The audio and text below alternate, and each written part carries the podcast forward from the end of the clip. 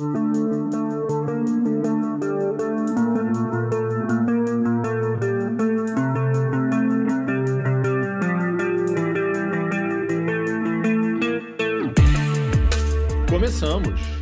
Começamos!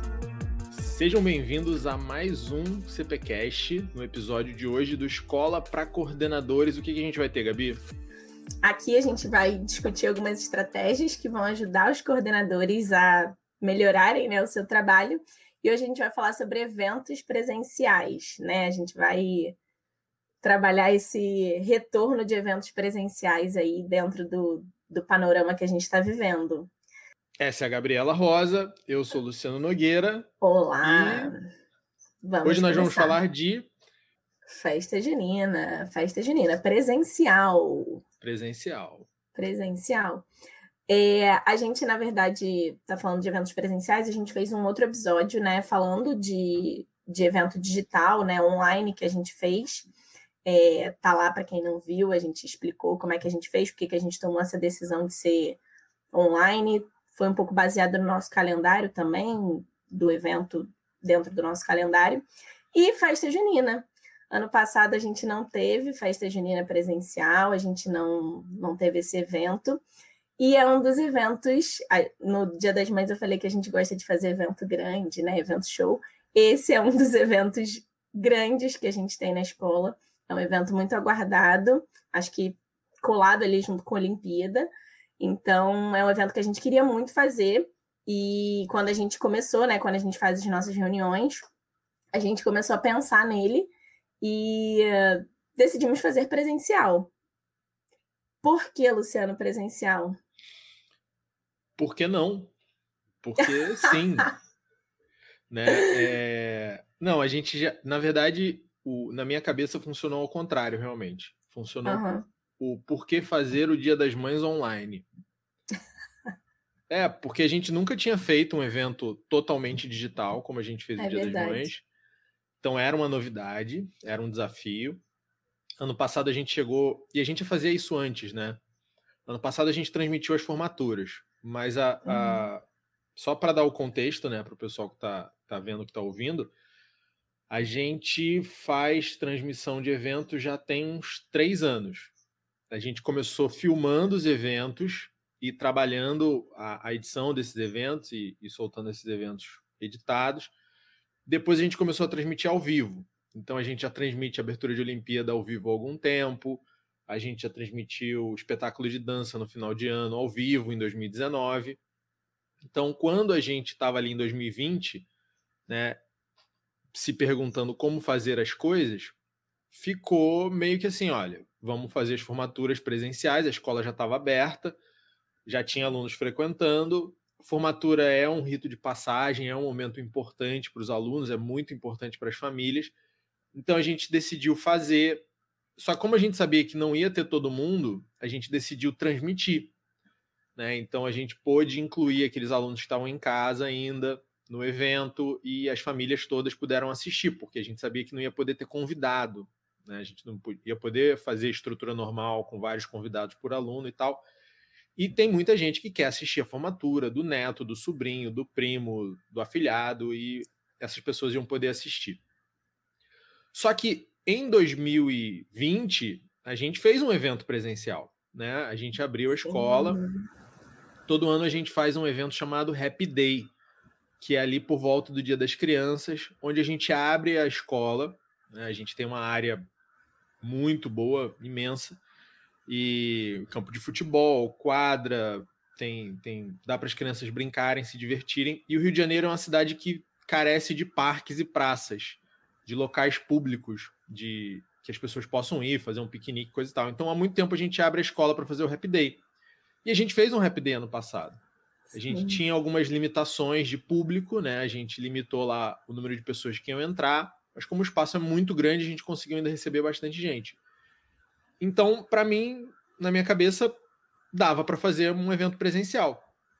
No Dia das Mães, a gente decidiu fazer ele é, online porque era um dia de semana. No calendário da gente, o Dia das Mães cai num dia de semana.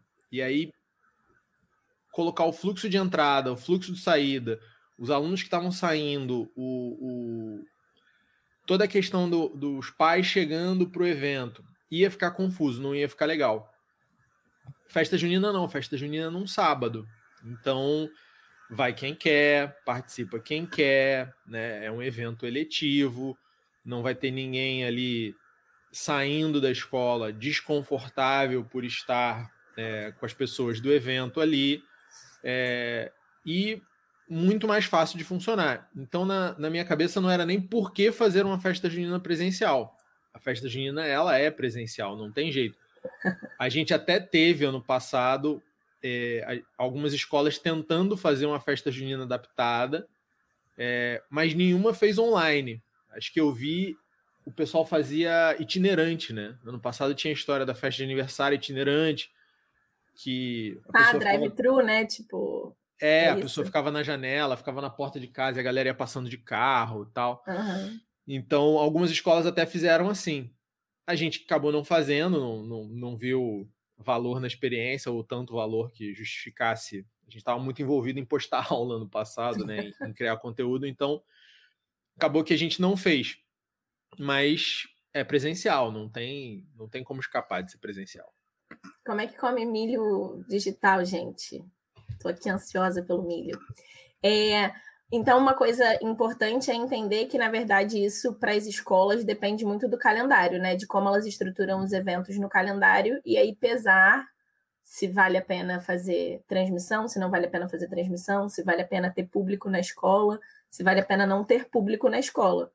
É, quando a gente começou a conversar sobre festa junina na reunião, é óbvio que, diferente dos outros anos de festa junina, a gente teve que levar algumas outras coisas em consideração, que não só ornamentação do espaço, ensaio, a gente teve que levar algumas coisas em consideração. É, uma dessas coisas foi público, né? Quantidade de pessoas que a gente podia botar para dentro, que a gente ia fazer esse fluxo. Como o Luciano falou, a gente no, no Rap Day a gente também teve esse fluxo né, de entrada. E como é que é essa conta aí, Luciano? Como é que as pessoas. Como é que a gente decide quantas pessoas a gente bota para dentro, consegue colocar? Então, isso é, é, daqueles dois fatores que você falou, né? Do calendário. Você falou do calendário, eu acho que tem outro fator que é o espaço da escola. Uhum. Óbvio que se eu tiver uma escola que está tá restrita a um prédio, eu não vou ter tanta liberdade, eu não vou ter tanta, tanto espaço para manobra. Né? A gente, por exemplo, tem, tem escolas aqui no Rio de Janeiro que são salas alugadas num shopping. Então, cara, não faça é. nada nesse lugar. É um shopping, não é uma escola. Então, não vai dar muito certo, né? Vai, vai ser mais complicado. A gente não, a gente tem o espaço, esse é o primeiro ponto. Então, é considerar o calendário e considerar o espaço da escola, como você pode usar aquilo ali. Então, você tem uma conta, cada cidade tem uma conta da, da capacidade dos espaços para você é, fazer qualquer coisa, para você organizar qualquer coisa. No nosso caso, um fator muito importante é que a gente tem muita área verde, a gente tem muita área sem construção, livre, aberta, arejada. Isso já é um, um ponto favorável, né? Então, ter o dia só para você fazer aquilo, ter o espaço só para você fazer aquilo. E sendo um espaço onde você pode ter um, um, fluxo de pessoas, isso já ajuda bastante. E além disso, a gente adequou, como você falou, todo o resto do evento. Então, tem um limite de convidados, né? A escola. É porque, como a gente faz eventos grandes normalmente, né? As pessoas pensam num evento e pensam na escola lotada, pensam na escola muito cheia. A gente já fez jogo de basquete ali com mais de 600 pessoas assistindo, a gente já fez Olimpíada com mais de mil pessoas dentro da escola na abertura, a gente já fez festa junina para muito mais que isso.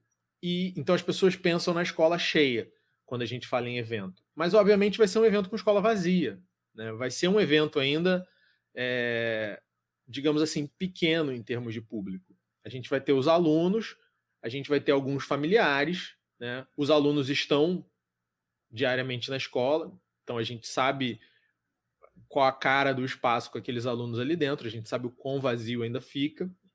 É... e a gente sabe quantos de cada família no máximo irão. Então a gente sabe, tem, tem um conforto muito grande para saber que vai estar tá vazio, que vai ter muito espaço, que nem, não vai ficar um do lado do outro, colado no outro, né? E que além disso, você tem todos os protocolos ainda valendo, então não, não difere muito é, de, um, de um ida ao shopping, por exemplo, né? As pessoas vão ao shopping, tem uma galera lá no shopping e tá todo mundo lá no shopping fazendo o que tem que fazer. É, óbvio, né? Tem pessoas que ainda não estão indo ao shopping. Então, para essas pessoas, eu, eu acho que seria uma boa pensar muito bem se, se vai a um evento, se esse vai ser a sua primeira saída ou não. Né? É uma, coisa que cada um tem que pesar, mas a gente é, é muito fácil, na verdade, controlar. Né? A escola tem porta, tem portão, tem muro, então e a gente sabe quantos alunos tem por segmento. Além disso, normalmente a gente já tem uma estrutura é, que permite que a gente troque os públicos, né? Como é que a gente faz uma festa junina normalmente? A gente não consegue fazer uma festa junina para todos os nossos alunos no mesmo horário. Não cabe todo mundo. Né? Isso era verdade em 2017, em 2018, em 2019, em todos os anos. Então a gente precisava dividir essas séries. Então a gente fazia um horário de manhã para um grupo e de tarde para outro grupo logisticamente para a equipe é um baita desafio, porque as pessoas estão ali trabalhando o dia inteiro, né? A gente tem que arrumar um intervalo para almoço, a gente tem que fazer é, a, os ajustes necessários ao longo do dia, de uma maneira que as pessoas que estão visitando a gente não sintam aquilo, não a gente não precisa chegar e falar, galera, agora vocês vão embora que vai começar outra festa. Show todo mundo. Então a gente cria um período ali no meio dia, no meio do dia de transição, onde naturalmente uma festa acaba e acabam as coisas de acontecer, não acontece mais nada, isso faz com que o público naturalmente queira ir embora, e esse público vai todo embora antes do horário previsto de iniciar a segunda festa. Então, naturalmente a gente já faz isso.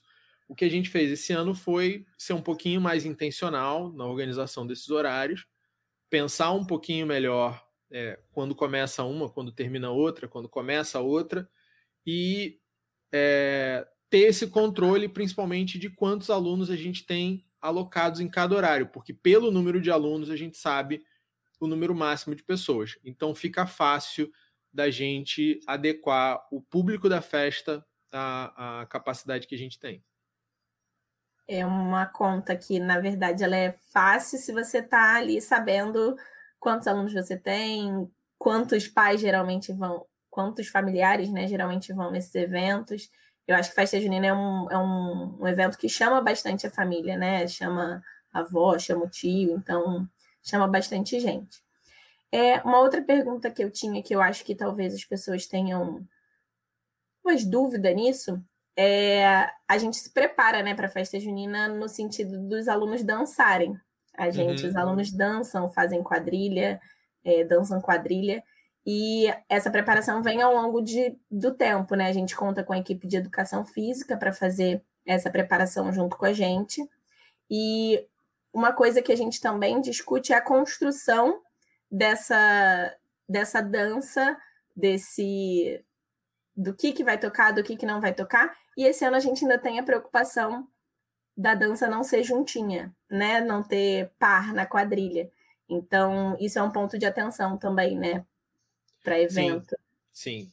O, o que eu acho que facilita muito é que, e aí é, vai ser da realidade de cada um, é que não está sendo uma revolução. A gente não está inventando nada. A gente está pegando coisas que a gente já faz há muito tempo e que a gente sabe como elas funcionam, a gente sabe muito bem a dinâmica do evento, a gente sabe muito bem a dinâmica das danças, das brincadeiras. É, a gente aprendeu ao longo dos anos isso tudo. E o que a gente está fazendo agora é pegar algo que a gente domina o funcionamento e fazer pequenas adequações para que essas pequenas adequações deem aquele efeito lá. Né?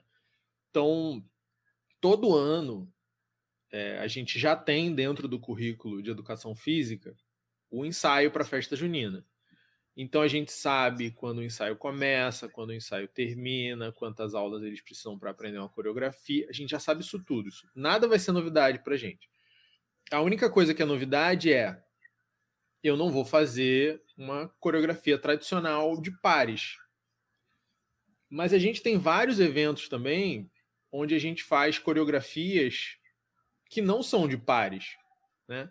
A própria ideia do aluno estar tá se apresentando para a família ele, ele normalmente ele vai estar de frente na maior parte do tempo. Então, aí é uma questão de você ter espaço ou não ter espaço, porque você consegue é, separar essas crianças no momento da apresentação. Então, é, é, é, é menos desafiador do que parece. Né? A gente vê o, o, o pai lá, a mãe lá, às vezes, alguns, né, uma certa preocupação, em relação a como é que vai ser, como é que vocês vão fazer esse ano. E na verdade a gente vai fazer exatamente como a gente faz. A gente só tem alguns protocolos a mais que precisam ser observados. Algumas questões a mais que precisam ser observadas e já estão sendo. Então, e a gente consegue ver semana a semana, dia a dia, nos ensaios, como é que está ficando a coreografia, né? Se tem alguma ideia que a gente acha, olha, o, o maior desafio não é nem a coreografia, o maior desafio é o seguinte: a gente tem, antes e depois de cada coreografia, um momento de concentração e um momento de dispersão, né? Por quê? Porque se uma turma vai dançar, aquela turma ela precisa tomar o espaço onde ela vai dançar. Como é que ela entra nesse espaço? Esse momento ele é muito mais é, sensível, porque você normalmente você junta todos os alunos para levá-los para o espaço, do que o momento propriamente da, da coreografia, né? Então, são coisas que só quem está lá no dia a dia, só quem está envolvido na, na, na, rotina, no processo da, da construção do evento, é que enxerga, acaba enxergando. Né? E a gente está vendo isso todo dia e está tá trabalhando nisso todo dia. Então, não. Pra, eu acho até que para quem estiver ali no evento no dia, vai, pode ser é, algo é, que gere algum impacto, que surpreenda, mas para quem está ali no dia a dia é muito tranquilo, né? Da gente, da gente gerenciar isso. É, são as coisas que pré-evento a gente fica mais atento do que no próprio evento, né? São preocupações diferentes do pré-evento e do, do dia do evento em si. E aí, o, o que eu acho legal de falar, né? Que eu acho que é uma. Até para os coordenadores que estão pensando em organizar eventos presenciais e e até para as famílias, né, que, que vão a esses eventos e veem o resultado pronto, é um pouquinho de como a gente faz isso ao longo do tempo. Esse evento é um evento que está no nosso calendário desde janeiro, porque o calendário desse ano ficou pronto tarde, porque senão ele estaria no calendário desde, sei lá, setembro, outubro do ano passado. Então, a gente já sabe quando vai ser o evento. O evento vai ser dia 26 de junho, ponto. Quando a gente chega ali, idealmente, né? Nunca acontece dentro do idealmente, mas a gente tem o idealmente na cabeça. É, quando chega ali mais ou menos um mês e meio antes do evento, cinco semanas antes do evento, a gente começa a falar: olha, tá chegando. Né? Acende uma luzinha, né? Acende uma luzinha. Então, esse essa luzinha, o que, que ela vai disparar na gente? A gente vai sentar para fazer uma reunião, a primeira reunião pré-evento, a gente vai construir um checklist. Nesse checklist tem absolutamente todas as etapas desse evento, né? Tudo que a gente tem que fazer. A gente tem que definir coreografia, tá no checklist. A gente tem que mandar circular para casa, tá no checklist. A gente tem que fazer ensaio geral, tá no checklist. A gente tem que mandar produzir ticket para as pessoas comprarem as comidas durante o evento, tá no checklist. A gente tem que fazer cartaz para divulgação. Tudo, tudo, tudo. Absolutamente tudo está no checklist. E cada tarefa do checklist tem um dono, tem uma data, é, tá tudo ali definido. Então, difícil. E como a gente já faz isso há bastante tempo, não tem novidade ali, não tem mais o que. Dificilmente a gente descobre alguma coisa. Quando a gente descobre, é até uma felicidade, porque vai melhorar uma coisa que, uhum. que já está rodando. Então a gente acompanha esse checklist e isso vai acontecendo aí ao longo de um mês de preparação. Né? Então fica um, um, trabalho muito organizado, fica um processo muito suave de construção. E como eu falei no início, já está no currículo da educação física. Então a gente, teoricamente, óbvio, né? Comunicação é importante e a gente vai se comunicar. Mas teoricamente a gente não precisa nem chegar para a equipe de educação física e falar: olha só, tem que começar a ensaiar ali a dança da festa junina, porque já está no currículo. Uhum. Eles já sabem quando é a festa, eles já sabem que eles têm um bloco de semanas que eles têm que trabalhar dança, que eles têm que tra trabalhar folclore, ele tem que trabalhar coisas da, da, da, cultura brasileira mesmo, e que a gente trabalha isso é, nesses ensaios para a festa junina.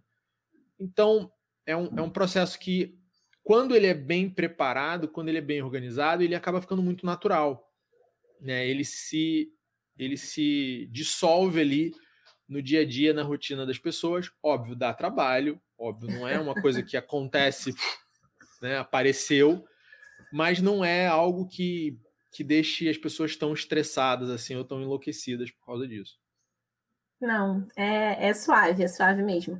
Eu acho que essa organização prévia dá para gente uma sensação de tranquilidade. Não é uma sensação de que está tudo pronto, mas é uma sensação de tranquilidade de saber o que a gente tem que fazer.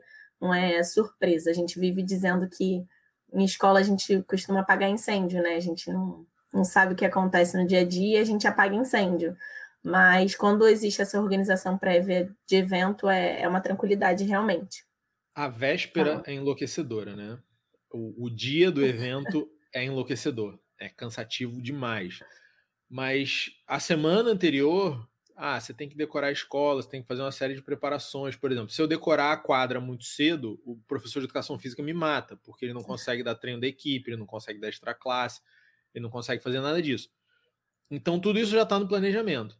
Uhum. Inclusive, nessa última semana, que eu acho que é o, é o grande diferencial, né? É, a grande, é o grande segredo para o negócio dar certo no dia. É uma coisa que todo mundo odeia fazer, é, que se chama ensaio geral. Né? E até quem diz que faz ensaio geral não faz ensaio geral, e quem diz que gosta de ensaio geral não faz ensaio geral. Por quê? Porque ensaio geral não é você pegar é, uma turma que vai dançar no dia às 10 horas da manhã e botá-la para dançar, e botar outra turma às 11, e botar outra turma ao meio-dia, e botar outra turma à hora da tarde. Ensaio geral é ensaio geral. Então, se duas ou três turmas vão dançar ali no mesmo bloco de horário, é aonde a turma que vai dançar primeiro, como é que ela vai entrar, igualzinho no dia da festa. Os outros alunos, onde é que eles vão estar esperando? A terceira turma vai estar onde? Em que exato momento você muda cada um de espaço? Então é um negócio chato, cronometrado, né? Cri-cri pra caramba, para dar certo no dia. Né? Então, fazer esse movimento né, de, de, de testar aquilo que a gente está fazendo é, é o grande segredo para você ver o, o, negócio no dia funcionando como se fosse fácil, funcionando como se fosse tudo muito simples, né? que é justamente a, a, a, parte mais desafiadora, inclusive esse ano. Né? Então, a importância de ter um ou dois ensaios desse tipo, onde não são, ah, põe a música aí que todo mundo vai dançar. As pessoas acabam chamando isso de ensaio tá só passando uma coreografia. Isso não é um ensaio. O ensaio quando envolve todas as questões que vão estar ali envolvidas é, no dia. Todas as variáveis ali possíveis, cruza uma criança com a outra, enfim. É, e isso que você está falando de ensaio geral me leva a outra, outra coisa que eu queria que a gente falasse, que é a preparação da equipe como um todo para um evento porque essas reuniões a gente faz a reunião com as pessoas de gestão, né, da escola, e aí cada setor é responsável por comunicar aos seus colaboradores o que vai ser feito, de que forma vai ser feito, qual o horário deles. É, mas de que forma a gente prepara essa equipe? Óbvio, a gente está num cenário diferente, a gente tem né, cuidados diferentes que a gente tem que tomar, mas como é que a gente prepara, como é que cada setor prepara a equipe para um evento? o que, que o colaborador tem que saber, ele tem que saber cada horário, ele tem que saber que vai ter dança, ele tem que saber que o pai entra por uma entrada. Então, assim, todo mundo da escola, como um corpo, precisa estar tá sabendo de tudo para um evento? De tudo não, mas tem, tem coisas que são, que são essenciais que todo mundo saiba. Né? Por exemplo, a gente hoje tem três entradas na escola. Então, os alunos, dependendo do segmento, eles entram e são em três ruas diferentes. Né? Eu falei que a escola era grande, para quem não conhece lá a escola. É, da, do quarteirão da gente, a gente só não tem entrada por uma das ruas, as outras três a gente tem entrada. É, então, as três entradas vão estar abertas no dia do evento? Não, não vão estar abertas. Por quê? Porque a gente precisa controlar esse fluxo, contar quantas pessoas tem ali dentro e tal. Então, só tem uma entrada aberta. Se alguém pedir o porteiro para abrir a outra, não pode. Né? Isso é um, uma coisa que todo mundo tem que saber. Não pode, porque é uma informação que vai ter que chegar para o público sem, sem ruído. Uhum. É, é, qual o horário do evento? Todo mundo tem que saber o horário do evento. É, eu chego na hora do evento, eu chego uma hora antes, eu chego duas horas antes, que horas eu chego? Isso também é uma coisa que todo mundo tem que saber, porque imagina, né? Se todo mundo que está trabalhando para o evento funcionar chegar cinco minutos antes do evento começar, não vai ser um bom início de evento, né? É, que horas eu chego, que horas eu tenho que estar tá no, no meu posto, isso são coisas que todo mundo precisa saber, né? E aí a gente tem, né? Lembra que eu falei lá que tem um checklist? No checklist tem as datas onde cada gestor tem que fazer a sua reunião com a sua equipe para informar é, uma determinada, um determinado aspecto que provavelmente acabou de ser decidido porque tinha no checklist que aquele aspecto tinha que ser decidido naquela data. Então, tá, tá tudo ali, tá tudo pronto, né? A gente levou vários anos construindo isso e isso ajuda muito a gente hoje. Então, todas essas reuniões estão previstas entre as equipes e os gestores. É, o que tem que ser comunicado nessas reuniões está previsto também. Agora, se é, a gente tem um, um quadro também, além disso, né? A gente tem um quadro de locação de pessoal onde a gente sabe exatamente onde cada colaborador tem que ficar em cada momento do evento. Então, a gente a gente tem a área toda mapeada, a gente tem olhos em todos os lugares para para garantir que nada de, de errado, que nenhum problema passe despercebido, né? Mas, obviamente, eu acho que a grande questão da, da organização esse ano, né, e a grande dúvida é a, é a dúvida em relação aos protocolos, né? A dúvida em relação a como é que isso vai acontecer. E num evento desse é mais simples e mais complexo ao mesmo tempo. É mais complexo no geral, mas para a escola tende a ser mais simples. Por quê? Porque todas as crianças que estiverem lá nesse evento, elas vão estar com as suas famílias. É verdade. Né? Então, para a gente gerar uniformidade, vai ser mais complicado. Mas para a gente ter olhos sobre essas crianças, vai ser mais fácil. Porque a gente meio que tem uma pessoa alocada para cada criança, pelo menos. Porque cada pessoa vai estar ali com seu pai, ou com a sua mãe, ou com a sua avó, com alguém da sua família. Então, é... algumas pessoas me perguntaram: ah, mas como é que vai fazer para correr atrás de todo mundo. Falei, não é dia de aula, a gente não vai correr atrás de todo mundo. Vai estar todo mundo aqui com a sua mãe e com seu pai. O esforço que a gente precisa fazer é se comunicar bem com essas famílias é, para ter certeza que elas conhecem os protocolos. Porque todo pai é plenamente capaz de ser responsável pelo comportamento do seu filho. A gente né? agradece, inclusive. Claro, claro, claro que a gente agradece. E, e toda mãe tem total capacidade de, de, de acompanhar o seu filho num dia de evento como esse. Eu brinco que é o seguinte: já foi na área infantil do shopping, no parquinho do shopping? O parquinho do shopping está aberto, não tá? Está aberto, está funcionando. Então, se você tem, tranquilidade de ir com seu filho ao shopping, de deixar ele brincar na área lá da, das crianças, a festa junina vai ser ainda mais tranquila, né? Agora, se você não leva o seu filho no shopping, se você não deixa o seu filho brincar na área kids lá do shopping, então, de repente, ainda não é o evento para você, não é o momento para você ir nesse evento. Então, é, é uma escolha de cada um. Obviamente que quando a gente dá essa liberdade, fica mais complexo, né? Porque cada um vai ter uma opinião, cada um vai ter um ponto de vista, mas é, fica mais, de uma certa forma, fica mais fácil também. Né? A gente vai ter é, um olho para cada criança. A gente vai ter uma consciência ali, um, um grilo falantezinho, né, para usar a analogia da história do Pinóquio, para cada um dos alunos que estão ali presentes. Esse é um motivo que a gente esse ano não vai abrir para convidados. Né? Porque quando a gente abre para convidados, a gente perde um pouco esse controle da, da, da responsabilidade. É, uma criança leva a outra e aí uma mãe tem que tomar conta de quatro, cinco. Não é, não é o caso do evento esse ano. Por isso até que eu falei que vai ser um evento pequeno, a escola vai estar vazia. Uhum. É, mas é uma das coisas necessárias.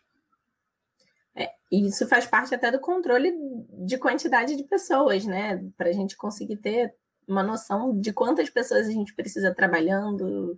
Você falou de quadro de alocação de pessoal. É, a gente, né, conta com as pessoas, né, com os funcionários para trabalhar no evento. É, a escola precisa estar tá funcionando, as pessoas precisam estar ali, os colaboradores precisam estar ali, e a divisão de onde cada um vai ficar também conta com isso, né? Você falou, a gente tem olhos por todos os lugares, a escola novamente é grande, então a gente tem corredores de um segmento para outro, então a gente precisa ter pessoas nesses lugares. E se a gente conta com, a, com o olho da família, isso ajuda bastante. Bastante.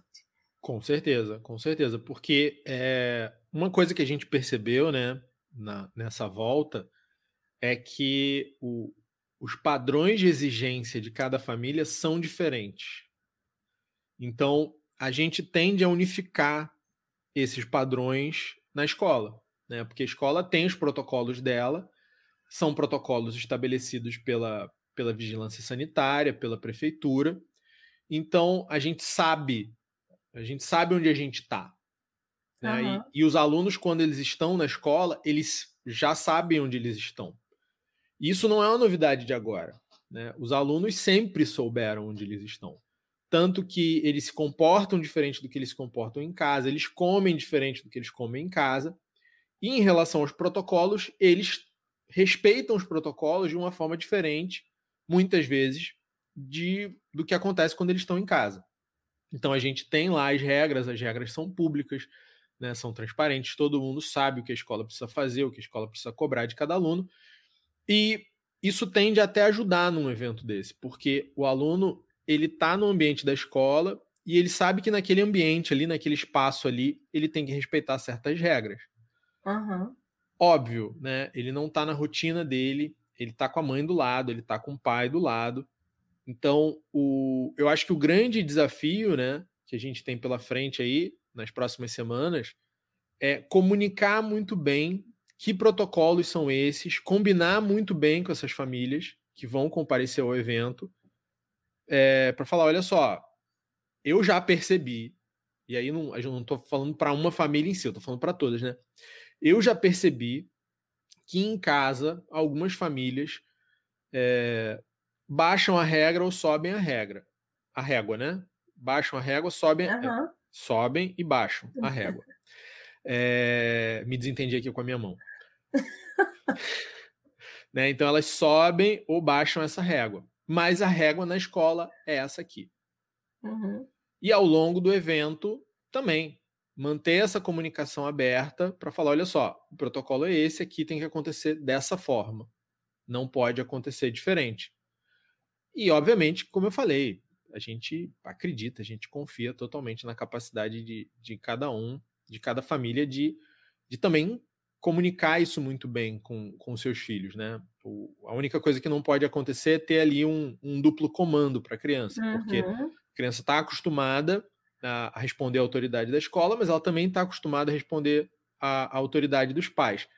Se a gente alinha o discurso, fica muito tranquilo de, de ter um comportamento é, correto, né? Ter um comportamento dentro do, do esperado para esse momento, num, num, evento ou em qualquer outra situação. Pelo menos é, é essa experiência que a gente está tendo até agora. Você falou de duplo comando, não tem a ver com evento, mas tem uma mãe que foi à escola semana passada, eu acho, porque queria que voltar com a filha, né? Só que ela falou: eu tô muito preocupada, porque ela não usa máscara, ela não fica de máscara, então ela não vai ficar de máscara na escola. Uhum. Não, não tem outra opção, ela não tem outra opção no momento. Então, assim, ela, mas ela não vai se adaptar. Não, ela vai se adaptar. Todo mundo que tá aqui tá adaptado a fazer isso. Então, assim, é, é tranquilo, é, é Para vocês pode não ser porque ela está só inserida com vocês dentro de casa, mas aqui ela vai estar tá inserida com outras pessoas, com outros alunos que estão no mesmo ritmo. E eu tenho certeza que as pessoas que estão escutando a gente de outras escolas, de outros lugares, as crianças obedecem, as crianças usam máscara. Cai, abaixa, bota para cima, mas elas usam, elas sabem o que elas têm que fazer. Foi isso que você falou, elas estão acostumadas ao que elas têm, ao que elas têm que fazer.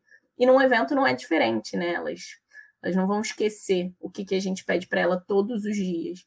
Então. Na verdade, é, isso é a definição de educar, né? Você, você quando educa, você dá uma orientação, você observa como aquela orientação ela foi tratada e você orienta e você apara as arestas e você vai fazendo esse trabalho aos poucos, né?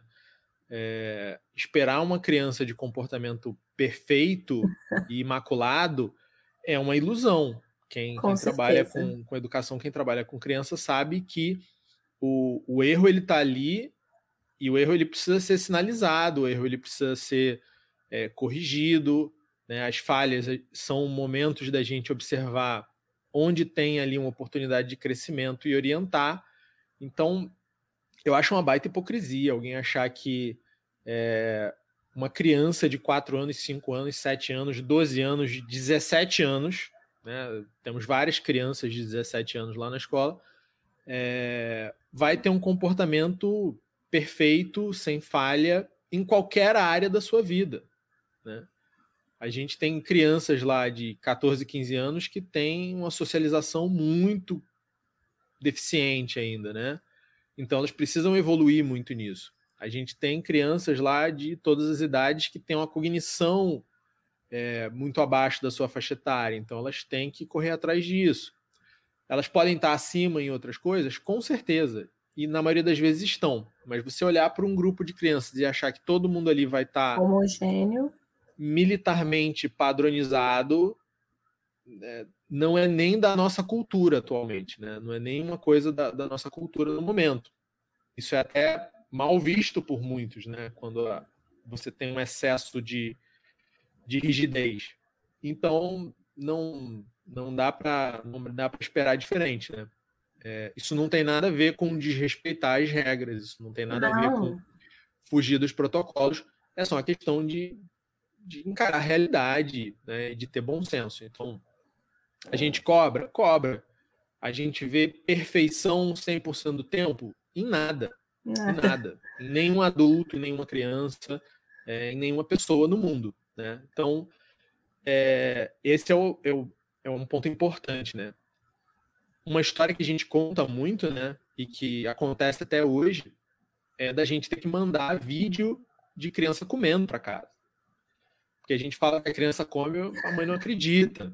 Né? E aí a gente faz o vídeo e manda o vídeo. Antigamente, muito antigamente, né? Década de 90, não tinha vídeo no celular a gente às vezes levava a mãe escondida na hora do almoço para ficar atrás da porta olhando ali o filho comer. Porque a mãe não acreditava que a criança comia tomate na escola. É. Então, o comportamento dentro da escola, ele é, ele é próprio de uma certa maneira. Obviamente, se essa criança aparecesse no meio do almoço, a criança instantaneamente ia parar de comer tomate.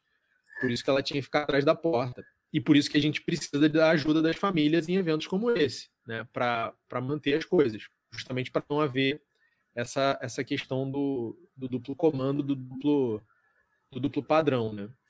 É, e deixar de romantizar, né? Eu acho que assim, a gente está abrindo a escola para um evento, quem vai abrir também a escola para um evento, não é por isso, não é porque existe essa preparação toda, não é porque a gente está fazendo isso há muito tempo, que alguma coisa não pode dar errado, ou que alguma coisa, ah, mas eu vi uma criança que estava por 30 segundos sem máscara, vocês não estão preparados para não é isso. Ninguém tá dizendo para vocês, ninguém tá. A gente não tá tem botando história. Uma... Ah, tem uma história que eu acho engraçadíssima. A gente. Do lado da escola tem um prédio comercial, né? Uhum. E nesse prédio comercial tem. Tem uma pessoa da área da saúde que trabalha lá. Não é pra gente não expor a pessoa. É uma pessoa da área da saúde que trabalha lá que atende alguns alunos da gente, né? E aí uma mãe uma vez foi conversar com a gente falou: olha, eu fui lá no consultório tal, aí falei com a pessoa, e a pessoa falou que já viu é, criança sem máscara aqui.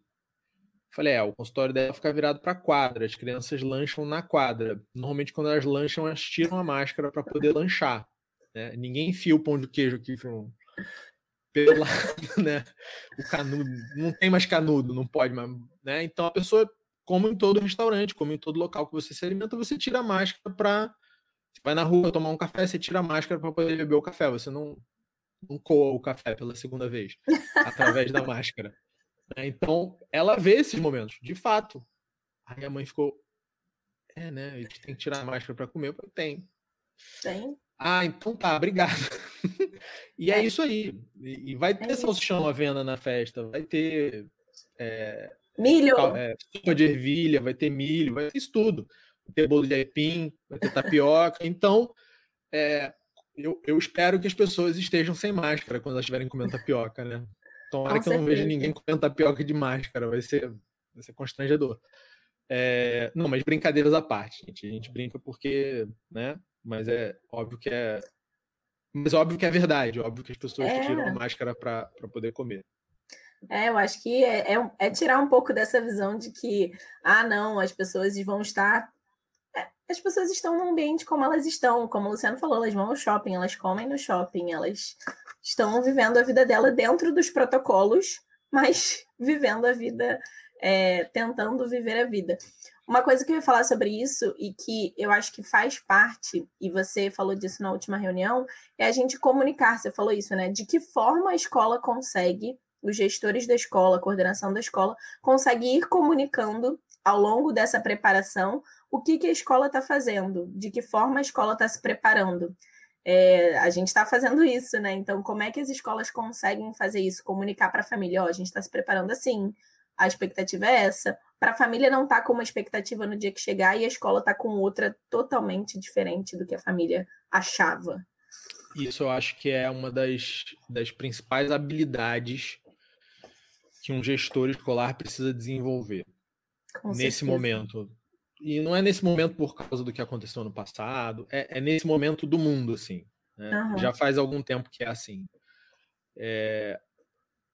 Antigamente, o que, que a gente fazia? Antigamente a gente mandava uma circular e tá comunicado. É, e a gente sofreu um pouco com isso, né? Eu, eu, lembro que tinha uma época que a gente recebia muitas críticas pela comunicação da escola, porque ou a circular saía muito em cima do evento e todo mundo reclamava que era desorganizado e tal, e, e se saiu em cima é desorganizado mesmo. Mas teve um dia que uma mãe foi lá reclamar ela, ela chegou no evento e ela me puxou no canto e ela foi reclamar. Falou: Olha só, vocês comunicaram com antecedência demais. Mandou a circular tipo seis semanas antes do evento. Vocês comunicaram com antecedência demais.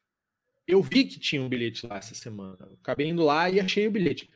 Mas tinha muito tempo antes. Eu esqueci. E aí meu filho quase ficou sem participar por causa disso. Vocês têm que avisar isso pra gente. Então, você pode escutar isso de duas formas. Né? Você pode falar, cara, essa maluca quer que eu cuide da agenda dela. Eu não sou secretário dela. Né? Mas você pode pensar da seguinte maneira também. Olha só, hoje em dia tá todo mundo recebendo tanta informação.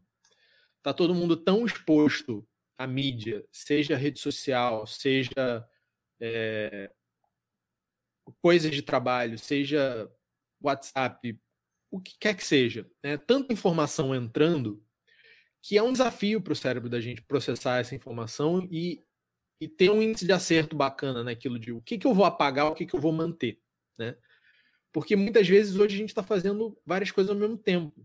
Então, a pessoa está trabalhando e aí checa a agenda digital do filho e alguém fala com ela e tem uma demanda em casa de alguma coisa. Então, a gente pode perceber dessa forma também. Não necessariamente é uma pessoa insana que quer que eu cuide do, dos compromissos dela por ela. Né? E aí, o que, que a gente faz? Né? A gente começa a entrar nessa competição por atenção a gente começa a. Peraí. Ocupar é espaço, é... né? Como é, é, como é que eu posso ocupar esse espaço para eu não ser um pontinho perdido no milhão, no meio de outro milhão de estímulos? Como é que eu uhum. viro pelo menos cinco pontinhos nesse milhão de estímulos? Uhum. Porque aí eu aumento a minha chance de ser, de ser bem interpretado, de ser bem compreendido. Então, eu já, já conversei com pessoas muito boas, né? É, que trabalham em escola, e eu tenho, eu já recebi o seguinte feedback: não, mas peraí, Aí a gente está deseducando a família. A gente está falando para a família que tudo bem, eles não precisam prestar atenção na gente, que a gente vai repetir. E eu concordo. O problema é o seguinte: é, as famílias, nesse sentido, elas já estão deseducadas. Elas já estão desatentas. Elas já estão prestando atenção em um monte de coisa ao mesmo tempo. Então, eu posso ficar aqui no meu cantinho, batendo o pé e falando: não, eu sou importante, você tem que prestar atenção em mim. Ou eu, me po eu posso tentar me fazer importante de outra forma. Né? Eu posso tentar me fazer importante através de uma comunicação mais eficiente. Então, o que a gente acaba fazendo é tentando ser mais sanguíneo, é tentando ser mais é, expansivo nessa comunicação é, falando mais vezes, é falando de formas diferentes, é, é nos colocando em diferentes mídias, porque aí naturalmente o que, que acontece? Qual é a dinâmica hoje em dia, né, que a gente observa do, do funcionamento? Que é uma dinâmica ruim, mas aí a gente acaba usando a dinâmica ruim mesmo. É, muitos assuntos, muitos assuntos, a gente vê que quando surge uma curiosidade entre as famílias, tem uma coisa chamada grupo de WhatsApp. Aí o que que acontece? Alguém posta lá no grupo de WhatsApp. Ah, eu queria saber como é não sei o quê. E se alguém já tiver visto uma resposta em algum lugar, a pessoa informa. Ah, eu vi Sim. no WhatsApp da escola, eu vi no Instagram da escola, eu vi, ouvi no podcast que o Luciano faz com a Gabi, eu recebi uma circular na agenda digital, é, eu, eu assisti no Camões dessa semana. Sei lá, a pessoa vai dar. Quando não, é muito engraçado. Por quê? Porque chegam cinco recados na agenda com o mesmo texto, um intervalo de 25 minutos entre eles. 25 minutos você está sendo, você tá sendo generoso, generoso a beça. Às vezes é, né? Então, e aí você vê, opa, peraí, não ficou claro. Vamos, vamos tentar de novo. Né? Uhum. Vamos tentar de novo. E não quer dizer que a gente não tenha falado, não quer dizer que a gente não tenha avisado, não quer dizer que a gente não tenha mandado nada. Mas não ficou claro. Uhum. E aí? Né? Eu vou botar o dedo no alto olha só, vocês precisam prestar mais atenção. Vocês precisam ficar mais espertinhos para entender. Pô, é meio ridículo isso, né? Então, é. peraí. Eu tentei aqui me comunicar com a pessoa, não consegui, deu errado. O que, que eu faço? Fico chateado, tento de novo. Vamos tentar de novo, né? Uhum. Então, o que a gente faz é isso, a gente tenta estar tá presente em vários lugares ao mesmo tempo, né? Essa semana, essa semana eu fiz uma live para falar do calendário de vacinação da prefeitura. Então, quarta-feira era dia dos professores, a gente sabia que muito professor ia tomar, isso ia impactar nas aulas, normal. E a gente sabia também que quinta-feira muita gente ia ter reação, é, e isso ia impactar nas aulas, normal. Só que a gente sabia que dois terços dos nossos funcionários já tinham tido a data de vacinação. Uhum. Né? Então, muita gente já tinha tomado vacina. Não ia nesse dia, não ia precisar ir nesse dia. A gente falou: olha, dá para abrir a escola. Vai ser meio caótico do ponto de vista de aula, algumas aulas vão ficar pelo caminho, mas a gente abre a escola, a gente atende aqueles pais que precisam e o que for possível fazer em termos de conteúdo a gente faz. E foi assim que nós fizemos. Né? Aí eu fiz uma live na terça-feira para falar sobre isso. Só que a live ela já é transcrita e já gera um comunicado na agenda. Não são informações diferentes, são as mesmas informações, mas eles vão essas informações elas são entregues de duas formas diferentes. Por quê?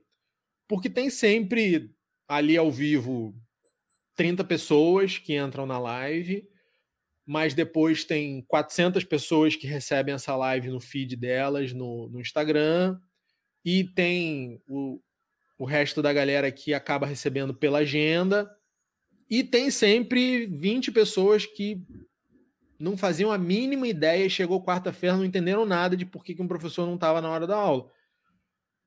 Mas se eu não tivesse feito nada, ou se eu só tivesse mandado o comunicado que a gente mandou semana passada, com o máximo de antecedência que a gente conseguiu, assim que a gente recebeu o, o calendário, a gente mandou um comunicado, sei lá, eu ia ter 200 pessoas, 300 pessoas sem saber o que estava acontecendo. É minimizar o dano, né? Minimizar Exatamente. E aí eu consegui reduzir para 20 que estavam ali mais perdidos, né? Também não vou dar bronca nos 20, sei lá, de repente eles tiveram uma semana puxada no trabalho mesmo e acabaram não vendo. É, obviamente a gente sabe que tem uns cinco que não vem nada nunca, né? E aí esses cinco a gente fica com vontade de apertar o pescoço. Mas é, é, é natural. Atingir 100% eu acho que é, que é uma... Principalmente nos dias de hoje, eu acho que é uma ilusão. Com certeza. Ah, nessa parte de comunicação, é, a gente já fez um, um podcast falando sobre isso, sobre suporte, é, mas é a gente entender e o gestor da escola e a escola entender o público, né? Onde é que o público responde, o que que o público responde, e não deseducar, porque assim, eu acho que a gente. Eu falo muito isso. A gente é uma escola que a gente fala com a família, a gente informa as coisas para a família, a gente manda comunicados para a família. E não adianta, ah, não, porque a gente tem no calendário.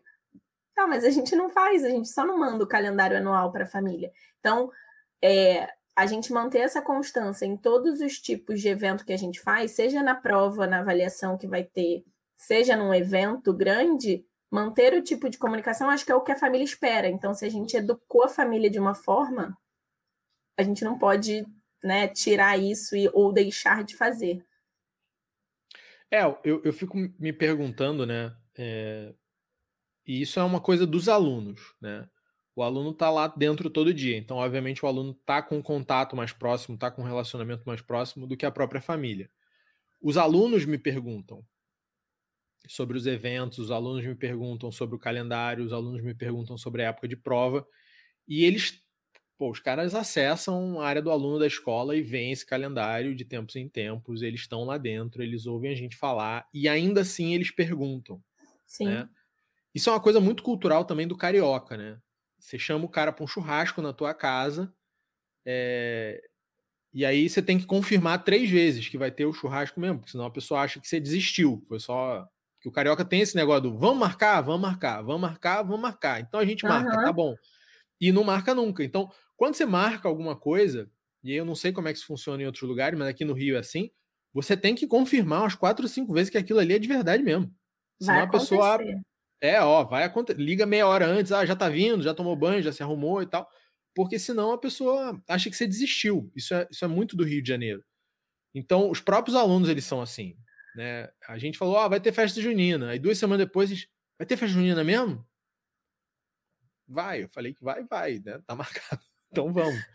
Pro é. melancólico, é. isso é uma ótima desculpa, porque falou uma vez, é tipo, ah, não, é, não vou. Uma vez só, duvido. Duvido, já desistiu, já desistiu. já tô é, em casa. É, então eu fico imaginando um pai que recebe um calendário lá em janeiro, né? A gente sabe, tem alguns que guardam, tem alguns que cobram a gente, tem alguns que ficam ali fazendo cara crachar com o calendário um ano inteiro. Se você pular um evento, cara, ó, oh, tinha aqui no calendário, vocês não fizeram. Mas não, não adianta existir esse cara, né? Se ele é, sei lá, se ele for 25% do público da gente, 75% não é assim. Uhum. Então, para 75%, eu preciso mandar pelo menos uma circular duas semanas antes avisando que aquilo ali está confirmado. Mas eu não vou atingir esse 75%. Então, a gente tem, tem um calendário de envio de coisas para cada evento. Né? Uhum. Tem uma regrinha lá da gente, é, 2815. É, 3015 71. 3015 71, né? Você cria as paradas e você não lembra o que você criou depois, né? Não lembra o nome que você deu para as paradas. É, que a gente manda alguma coisa 30 dias, 15 dias, 7 dias e na véspera. Justamente porque a gente sabe que boa parte do nosso público é carioca. É então é, é importante até mandar um lembrete na véspera. E às vezes tem gente que liga no dia. Com certeza. Para confirmar se vai acontecer mesmo, manda na agenda no dia. Fala, e aí, tá confirmado? Falei, cinco vezes confirmado já. Pode com vir. certeza, com certeza. E eu acho que a gente, quando a gente manda determinados comunicados, cabe a gente também, a equipe da escola, entender depois, né, se gerou muita pergunta, se gerou falha na comunicação entender, pô, a gente fez errado aqui, o pai não entendeu, então a culpa isso é, é nossa. Coisa, isso é uma coisa que o André fala que eu acho muito certa. É, o André é nosso diretor adjunto lá na escola.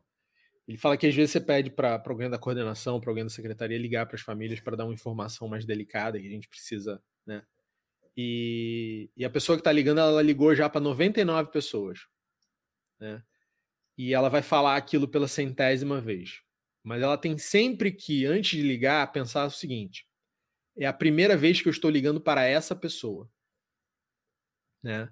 É a primeira vez que eu estou ligando para esse pai, para essa mãe, para essa família. Então, é eu não, eu não tenho que estar tá com 99 na minha bagagem. Eu não tenho que estar tá de saco cheio de ter repetido isso 99 vezes, né? É, isso eu acho muito importante. Porque às vezes você recebe uma pergunta na agenda, aí você responde. Aí três minutos depois chega a mesma pergunta. Aí você responde a segunda vez. Aí quatro minutos depois chega a terceira pergunta. Aí você, você não está respondendo a terceira vez. Você está respondendo a primeira vez para aquela família. Então tem que ser melhor que a primeira vez da primeira família. Né? Porque uhum. agora você já sabe articular melhor aquilo. Você melhorou, mas você não pode deixar a paciência, que a, a gente vai se tornando mais hábil e a paciência vai esgotando. A paciência nunca pode esgotar. Porque é a primeira uhum. vez daquela família. E se a primeira teve direito a uma resposta bacana, a quinta tem que ter direito a mesma resposta bacana. É, vou usar aqui a parábola da ovelha perdida, né? A gente tem que ir atrás do, do cara que está lá perdido, porque Exatamente. ele está precisando mais. Ele está precisando mais. Tem 99 é... salvos e um perdido, a gente vai atrás do perdido. É isso aí. É, dentro do, do contexto de festa junina, então, o importante dentro de um evento presencial, o nosso objetivo era falar de evento presencial, que dá para ser realizado dependendo da estrutura da escola, da quantidade de alunos. É, organização, né? É, preparem. Organização e comunicação. É, e eu diria até que nesse momento mais comunicação do que organização. Por quê? Porque é, é algo que causa dúvida. Pela situação, pelas coisas não estarem normais, isso gera insegurança. E a única forma de você dissipar a insegurança é através de comunicação. Então, muitas vezes você vai falar alguma coisa que vai, naquele momento, gerar é, perguntas, questionamentos. É, e aí você não pode se dar o luxo de não falar para não ter que lidar com as perguntas e com os questionamentos. Por quê? Porque aquele desconforto ali momentâneo vai fazer com que você consiga chegar mais longe, vai fazer com que você consiga organizar algo melhor. Né? Se você, ah, não, não quero lidar com isso agora, não, não quero falar para a pessoa que está errado, não quero é, apontar isso aqui que não está funcionando bem, aquilo vira uma bola de neve, aquilo vai crescendo. Então, eu, eu tenho uma história, né? Contar uma historinha aqui para a gente fechar, que é de uma árvore. Uma árvore, aqui no meu quintal. É, eu moro numa casa, né? Meu pai construiu essa casa, então meu pai era apaixonado por árvores frutíferas. Então todas as árvores aqui dão fruta. Um belo dia começou a nascer uma plantinha, né? E a gente olhou para aquela plantinha, isso foi recente, tem alguns anos. É, a gente olhou para aquela plantinha e viu a plantinha, coitada da plantinha, deixa a plantinha aí, não mexe com a plantinha. Aquela plantinha começou a crescer, começou a crescer, começou a crescer, virou uma árvore. É, ela estava num lugar que não era para ter uma árvore, estava muito próxima da, da, da, casa, né? Mas a gente ficou com pena de tirar a plantinha. E essa árvore cresceu de uma forma buscando luz. Ela jogou um galho em direção ao telhado da casa. E quando ventava, o galho batia e começou a quebrar as telhas. E começou a danificar o telhado da casa. Então, de uns tempos para cá, e começou a cair galho seco e, e bom, uhum. estragou o telhado da casa. é, e aí, há pouco tempo, a gente teve que refazer um pedaço do telhado, comprar telha nova, resolver problema de infiltração, porque começou a, a, a infiltrar água para a laje e tal, porque tava, as telhas estavam quebradas, estava faltando telha. Então, se a gente tivesse olhado aquilo lá no início e falado, olha só, não é para ter uma árvore aqui, né? Vou tirar, vou replantar, vou fazer algum, não, mas não vou deixar isso aqui crescer. travou. É, eu continuo aqui na transmissão. Ele estava contando para gente uma história para gente encerrar. Estava falando, provavelmente ele ia falar para gente jogar luz nos problemas e resolver os nossos problemas. Então, se você tem aí um problema de, de comunicação, né, de aí na tua escola com teu pai, né, com a tua família, joga luz nesse problema, tente resolver esse problema antes que isso seja uma cascata, sabe aquele dominó que a gente bota um, um atrás do outro e você dá um, dá um peteleco e cai tudo? É isso, é jogar luz no problema para que ele não vire uma bola de neve, né? Para que ele não vire um problema muito grande. Então, os problemas geralmente eles nascem pequenos e se a gente não resolve, eles crescem, eles se tornam grandes, ficam maiores, ficam piores.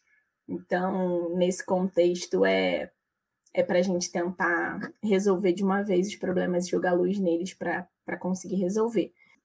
Mas, em termos de evento, é, preparem-se, organizem-se. Checklist é uma coisa muito importante, ajuda muito a gente no que a gente faz lá nos eventos da escola. É, e organizem-se e comuniquem-se bem com as famílias para que as expectativas elas estejam, elas nunca vão estar iguais, né? Mas para que elas estejam o máximo próximas ali possível, para que não gere frustração nem para quem está na escola e nem nem para o funcionário, né? Nem para a gente da escola, nem para a família, que seja um evento sem sem muitas intercorrências. É, qualquer dúvida, mandem para a gente. É, temas que vocês queiram trazer aqui para o podcast, dúvidas sobre eventos. E a gente volta a gente volta na semana que vem com mais CPCast para vocês. Um abraço, fiquem com Deus.